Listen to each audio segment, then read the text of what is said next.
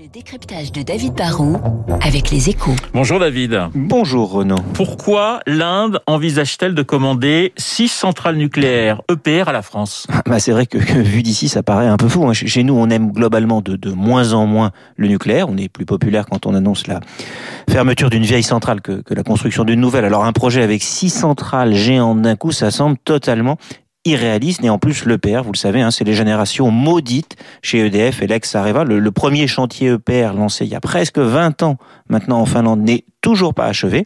La centrale de Flamanville va avoir plus de 10 ans de retard et coûtera pratiquement 10 milliards d'euros de plus que prévu. Mais si les Indiens s'intéressent à l'EPR, en fait, c'est parce qu'ils en ont besoin. En quoi l'EPR peut être une, une réponse aux besoins de l'Inde? Bah, L'Inde, c'est un pays en voie de développement accéléré avec une forte croissance démographique et un outil de production d'électricité aujourd'hui totalement dépassé. Hein. Les centrales électriques indiennes sont vieilles et à plus de 50%, l'énergie produite en Inde est d'origine charbon. Ça veut dire que l'Inde est déjà un des plus gros pollueurs de la planète et s'ils ne basculent pas sur le nucléaire en partie, hein, bah, ils seront incapables de faire face à leurs besoins tout en contrôlant leurs émissions de CO2. Mais David, n'est-ce pas très risqué de, de parier sur l'EPR? Bah, l'Inde est déjà en train de construire sept centrales nucléaires en s'appuyant sur des technologies indiennes et russes. Comme ils ne veulent pas mettre tous leurs œufs dans le même panier, ils ont besoin d'une troisième source, un autre type de, centrale.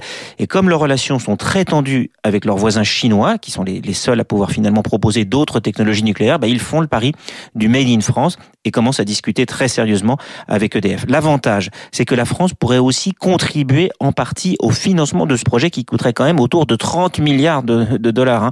Et même si l'EPR a accumulé euh, les déboires depuis 20 ans, c'est une technologie qui en fait fonctionne déjà en Chine. Hein. Il y a des réacteurs qui sont reliés et qui produisent de l'électricité. Et EDF, qui construit des réacteurs en France et en Angleterre, c'est sûr, a accumulé les revers, mais commence à avoir sérieusement essuyé les plates. L'EPR est mal né, mais il ne faut pas forcément le condamner. C'est ça le pari que font aujourd'hui les Indiens. Le décryptage de David Barrou sur antenne de Radio Classique. Je vous rappelle mes invités, 8h15, le commissaire de police David Lebars, et puis, comme tous les lundis à 8h40, le philosophe préféré des auditeurs de Radio Classique, Luc